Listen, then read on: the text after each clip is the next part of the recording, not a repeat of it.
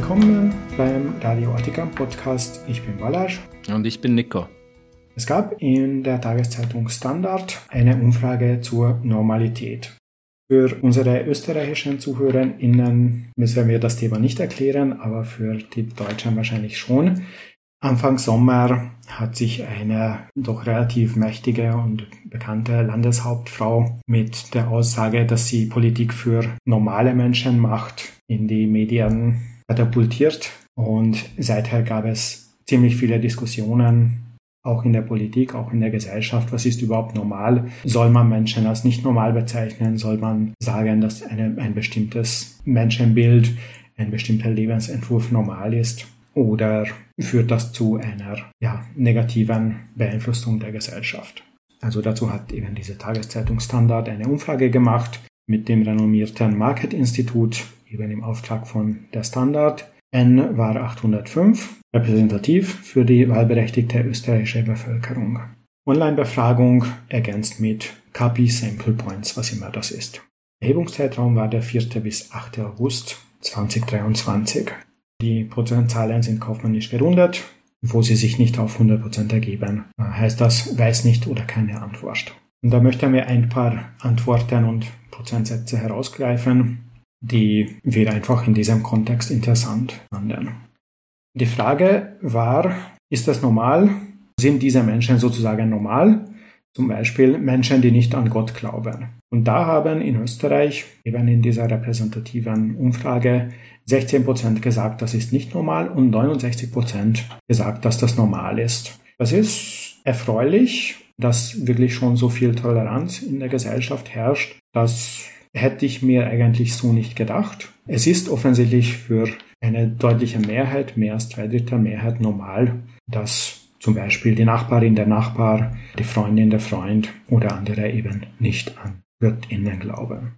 Ja, es spiegelt ja auch ein wenig den Auseinanderfall von Mitgliedschaft in einer Religionsgemeinschaft und persönlichen Glauben wider, dem man hierzulande durchaus begegnet. Also viele Menschen sind ja wirklich funktionale Agnostiker und Agnostikerinnen. Also in dem Sinn, dass sie sagen, sie wissen es nicht wirklich, sie halten es für möglich, sie glauben an irgendeinen Gott oder sie sind eher der Meinung, dass es ziemlich sicher keinen gibt oder mhm. auch vielleicht überzeugt, dass es keinen gibt, aber lassen die anderen Menschen im Wesentlichen gewähren. Und das ist der Ausdruck dieser Haltung ist nicht wirklich daran gebunden, ob man jetzt Mitglied zum Beispiel der katholischen Kirche ist oder nicht. Also da gibt's durchaus eine, eine weit fortgeschrittene Duldung der, der persönlichen Ansicht zu diesem Thema. Ist zumindest meine persönlich anekdotische Wahrnehmung. Ja, sicher. Also es ist ein gutes Ergebnis für die österreichische Gesellschaft und das war tatsächlich eine der Antworten mit, mit dem niedrigsten Anteil von der Nicht-Normal-Antwort. Interessant wird es dann aber, wenn wir uns den umgekehrten oder nahezu umgekehrten Fall ansehen, bei der Frage, ob Menschen, die eine starke Bindung an das Christentum haben, normal sein oder nicht. Und da haben tatsächlich 24 Prozent gesagt, dass eine starke Bindung ans Christentum nicht normal ist und 60 Prozent haben das für normal gehalten. Also da kann man herauslesen, wenn starke Bindung Richtung eher fundamentalistischer oder sehr starker religiöse Religiosität geht, dann empfinden das doch viele als nicht normal oder mehr als nicht normal im Gegensatz zum Agnostizismus, Atheismus aus der vorangegangenen Frage. Mhm. Das finde ich schon einigermaßen erstaunlich. Hat mich auch überrascht. Ich möchte mich hier als atheistischer Blogger und Podcaster outen. Ich finde es eigentlich trotzdem normal, wenn Menschen eine starke Bindung ans Christentum haben. Ich sehe das so, sie können sich einfach nicht aussuchen. Es hat irgendwas in ihrem Leben dazu geführt, dass sie diese starke Bindung haben. Und es ist so. Aber sie können ganz normale Menschen sein, ganz liebe, produktive Mitglieder der Gesellschaft. Und ja, sie haben halt trotzdem eine starke Bindung ans Christentum. Und das finde ich normal. Ja, also absolut. Es ist auch so, dass der Begriff starke Bindung jetzt, obwohl er stark klingt, ein relativ weicher Begriff ist, weil das kann vom fundamentalistischen Fanatismus bis zu einer, bis zu einem, ja, sehr persönlichen Ausprägung mhm. reichen, dieses Spektrum und diese persönliche Ausprägung sagt nichts darüber aus, wie, wie sich die Person selbst in der Gesellschaft und ihre Rolle darin sieht und auch nicht, nichts über deren persönliche Toleranz notwendigerweise. Und die Auslegung dieser Frage liegt natürlich im Ermessen der Person, die diese Frage auch beantwortet, mit nicht normal und normal. So ist das. Menschen, die sich auf die Wissenschaft berufen, statt ihren Hausverstand zu benutzen. 34 Prozent finden das nicht normal. 34 Prozent sagen, Menschen, die sich auf die Wissenschaft berufen, statt ihren Hausverstand zu benutzen, das findet ein Drittel nicht normal. 47 Prozent, also weniger als die Hälfte, findet solche Menschen normal. Das finde ich ein bisschen problematisch. Das finde ich auch, auch ein bisschen problematisch oder vielleicht sogar mehr als ein bisschen. Und ich könnte mir denken, dass dieser Prozentsatz vor Corona niedriger war. Ich glaube, da hat die Pandemie einiges dazu beigetragen, dass sich das Verhältnis zur Wissenschaft polarisiert hat. Nicht, dass die Skepsis nicht vorher auch bei vielen gegeben war, aber ich glaube, sie ist einfach durch Corona bei vielen verstärkt worden oder durch die Möglichkeiten auch online sich seine eigene Realität zusammen zu recherchieren dazu führt, dass viele selbst selbstständig in die Forschung gegangen sind und sich für die besseren Wissenschaftlerinnen und Wissenschaftler halten. Genau. Sie haben die YouTube Hausverstand Universität absolviert. Ja, mit Auszeichnung. Hm. Also das erklärt es natürlich. Ja, analog zum Christentum wurde auch der Islam abgefragt. Menschen, die eine starke Bindung an den Islam haben, 45 Prozent nicht normal, 34 Prozent normal. Das ist jetzt im Vergleich zum Christentum ein wenig intolerant. Also man kann natürlich sagen, dass sich die beiden Religionen qualitativ inhaltlich voneinander unterscheiden. Aber in diesem Ausmaß deutet das doch eher darauf hin, dass man die Normalität in einem christlich geprägten Land eher in der eigenen Gruppe wahrnimmt als in der anderen. Und dann war's das auch schon wieder mit der Toleranz wahrscheinlich. Da sind die Atheisten und Atheistinnen noch die, die besser wegkommen. Genau. Die Menschen, die diese Aussage mit wir machen Politik für die normalen Menschen, die haben so ein Bild vom Postkarten Österreich, wo jeder ein Einfamilienhaus bewohnt und manche am Sonntag in die Kirche gehen und wenn nicht, sind sie dann trotzdem noch getauft und gehen zumindest zu Weihnachten dorthin und so weiter.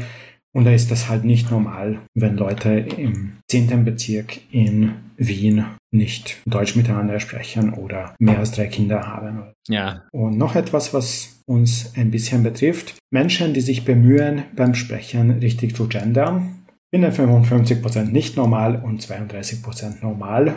Also ja, wahrscheinlich aus diesen 32% rekrutiert sich die Zuhörerinnenschaft dieses Podcasts ja, wahrscheinlich nicht ganz zu 100 Prozent. Das wäre immer vermessen, das anzunehmen, aber es ist schon erstaunlich, äh, wie stark dieses Thema emotionalisiert. Ich bin da selbst auch wieder im eigenen Bekanntenkreis, Bekanntinnenkreis überrascht, äh, welche Reaktionen das nach sich zieht und wie sehr das Leute auf die Palme bringt. Und dann gibt's wiederum Menschen, die sich bemühen, absichtlich nicht zu gendern, obwohl sie genau wissen, dass es in manchen Fällen nicht nur opportun wäre, sondern auch inhaltlich richtig. Aber das ist ein anderes Thema, das das Spektrum unseres Podcasts üblicherweise überschreitet. Standard und dieses Umfrageinstitut haben kaum eine Frage gefunden, bei der sie höhere Werte für nicht normal bekommen haben, als beim Sprechen richtig zu gendern sagt auch einiges über die Gesellschaft aus.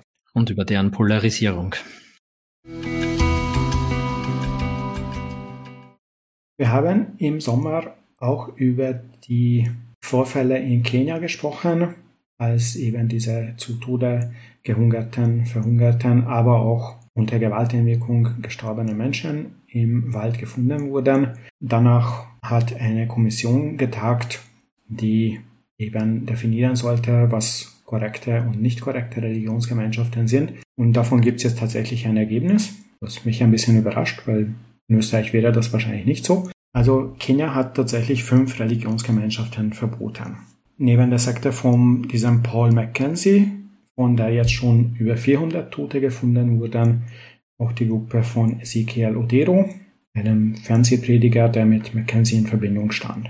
Wir haben ja in Folge 15 ausführlich berichtet, auch über die Einrichtung dieser Kommission, die diese schädlichen religiösen Gruppen identifizieren sollte. Und das war jetzt das Ergebnis der Untersuchung. Aber mit ca. 53.000 religiösen Gruppierungen in Kenia wird diese Kommission voraussichtlich noch ein bisschen was zu tun haben. Ja, da hat, da hat da jede Familie eine eigene Religion, das geht ja fast schon aus. Ja. Eine ihrer Kindervergewaltigungssekte ist bis jetzt davongekommen. In dieser Folge 15 haben wir ja auch den deutschen katholischen Pfarrer erwähnt, der in den 1980er Jahren in Deutschland schon straflos Kinder vergewaltigt hat, wovon die deutsche Kirche auch wusste. Ergebnis war, dass er nach Kenia exportiert wurde, wo er eine Schule aufmachen durfte. Die Behörden dort wurden nicht gewarnt.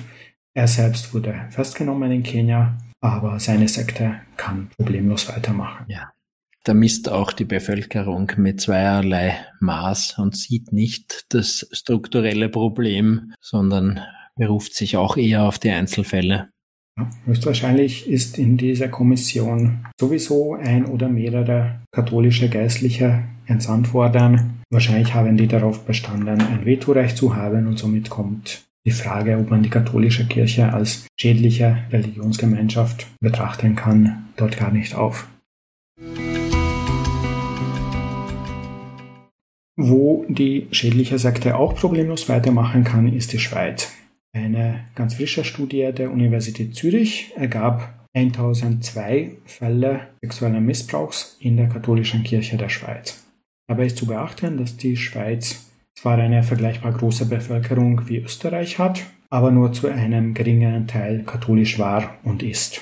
Das heißt, auf Österreich übertragen würde diese Zahl irgendwo zwischen 1500 und 2000 Opfern liegen. Also Verhältnis Katholiken und die verschiedenen ja. evangelischen Glaubensrichtungen.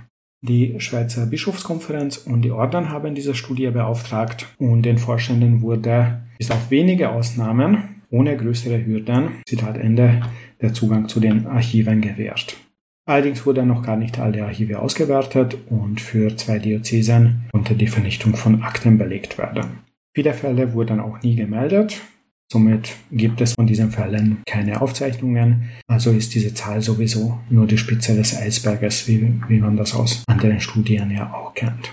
Ganz genau, ja. Und je mehr Zeit vergeht, desto schwieriger wird es auch, diese Fälle zu rekonstruieren. Abgesehen davon, dass sie in rechtlicher Natur ohnehin schon verjährt sind. Es gab natürlich auch in der Schweiz systematische Vertuschung durch die Kirche. Also auch dort äh, wurde das Image der Organisation höher eingestuft und als wichtiger eingestuft als die Interessen der Opfer, eben nicht von einem erwachsenen Mann vergewaltigt zu werden. Und die Forschungsgruppe weist darauf hin, dass weitere Untersuchungen notwendig sind, zum Beispiel in den Archiven, die noch nicht verarbeitet wurden, zum Beispiel in Bereichen, die bis jetzt nicht ausgewertet wurden und eben auch über Strukturen und Motivationen und organisationelle Spezifika der katholischen Kirche und des katholischen Glaubens, also auch Glaubensinhalte, die diese doch hohe und sehr unerfreuliche Anzahl von Fällen erklären. Mhm. Wir haben jetzt natürlich die Situation, dass im deutschsprachigen Ausland jetzt in allen Ländern, jetzt aus Sicht von Österreich, zumindest der Versuch unternommen wurde, eine systematische Aufarbeitung zu beginnen. Also in Deutschland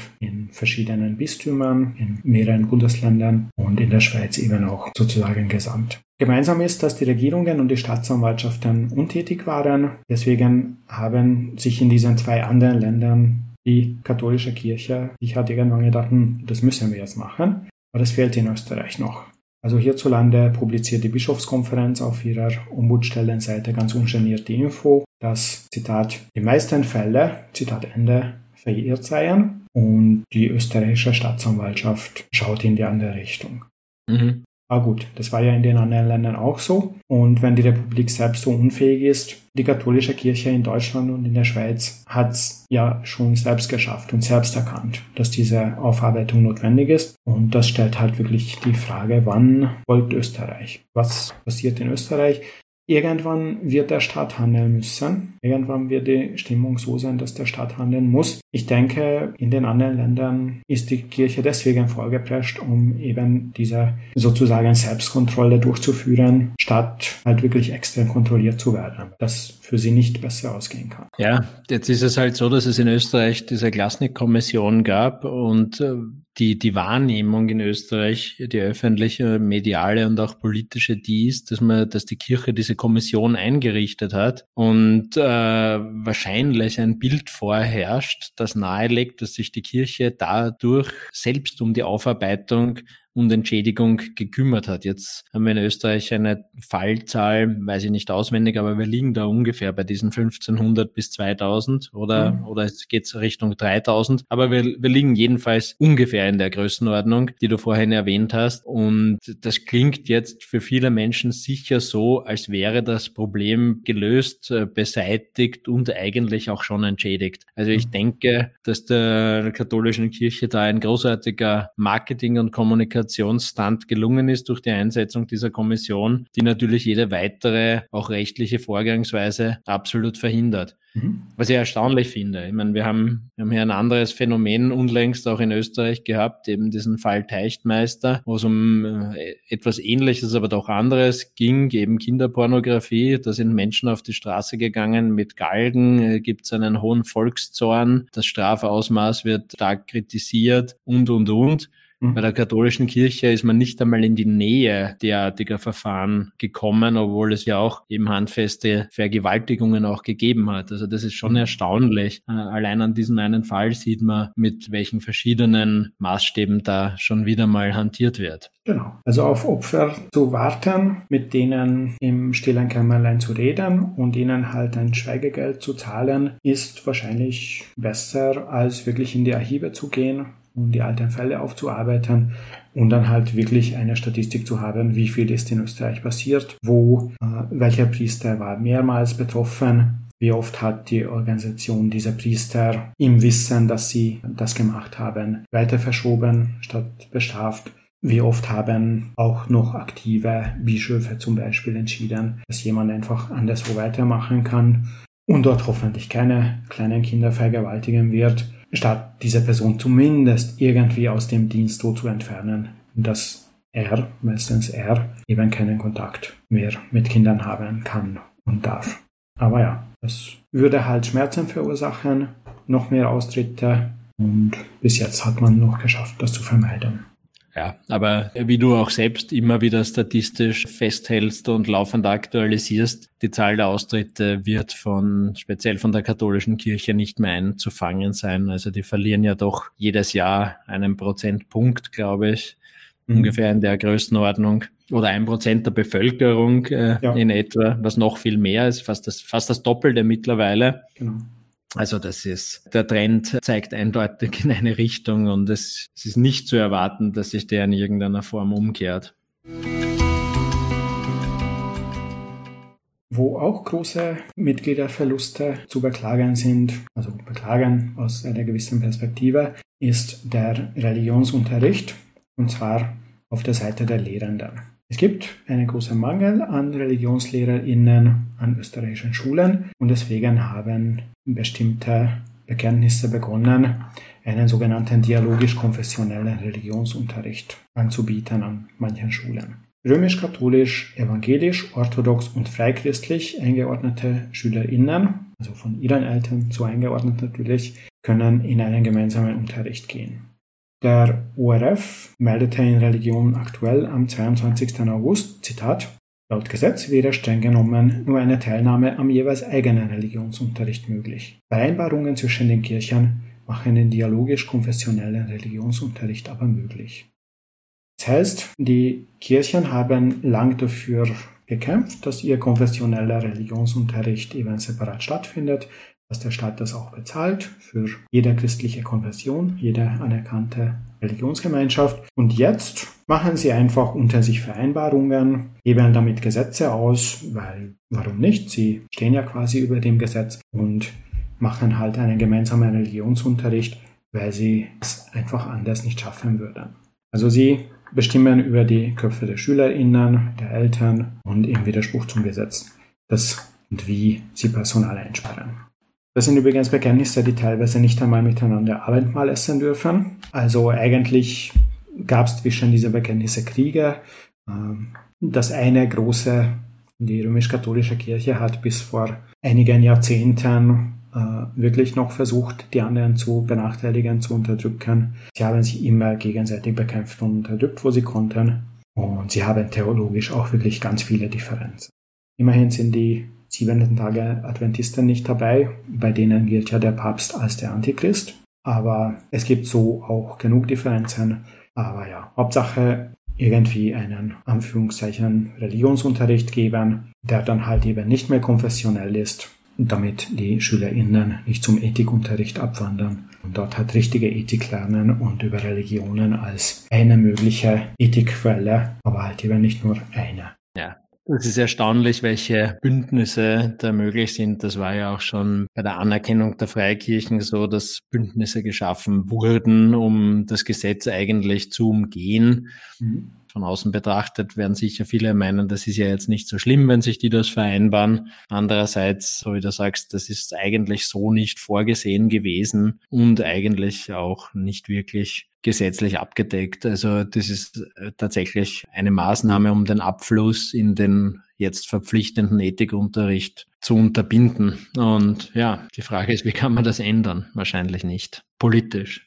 Politisch könnte man es wohl ändern. Man könnte Strafen für die Nichteinhaltung dieses Gesetzes einführen. Bis jetzt ist das einfach nur ein Gesetz. Da steht drinnen, aber es steht halt nicht drinnen, dass die Verantwortlichen zum Beispiel persönlich belangt werden, wenn ein konfessioneller Religionsunterricht nicht konfessionell ist. Ja, äh, mich wundert es, dass die Schuldirektorinnen und Direktoren bei dieser Sache mitmachen. Die dürften eigentlich bei der Erstellung der Unterrichtspläne und Stundenpläne müssten die eigentlich eingreifen und müssten die eigentlich sagen, das kann eigentlich so nicht vonstatten gehen. Die Kinder haben den Ethikunterricht zu besuchen. Auf so eine Form der Zivilcourage warten wir eigentlich. Die werden sich halt freuen, dass sie weniger Ressourcen planen müssen und die entsprechenden sozusagen Schulbehörden der Kirchen und Religionsgemeinschaften sagen ihnen, ja, das passt eh schon, weil wir haben ja diese Vereinbarung. Mit diesem Aufruf zur Zivilcourage und zur Gesetzestreue an die DirektorInnen der verschiedenen Schulen in Österreich möchten wir die heutige Folge beenden. Vielen Dank, dass ihr zugehört habt und wir freuen uns über Bewertungen, Kommentare in den Diskussionsforen, in unserer Signalgruppe und so weiter. Also danke und bis zum nächsten Mal. Ich bedanke mich auch fürs Zuhören. Bis zum nächsten Mal.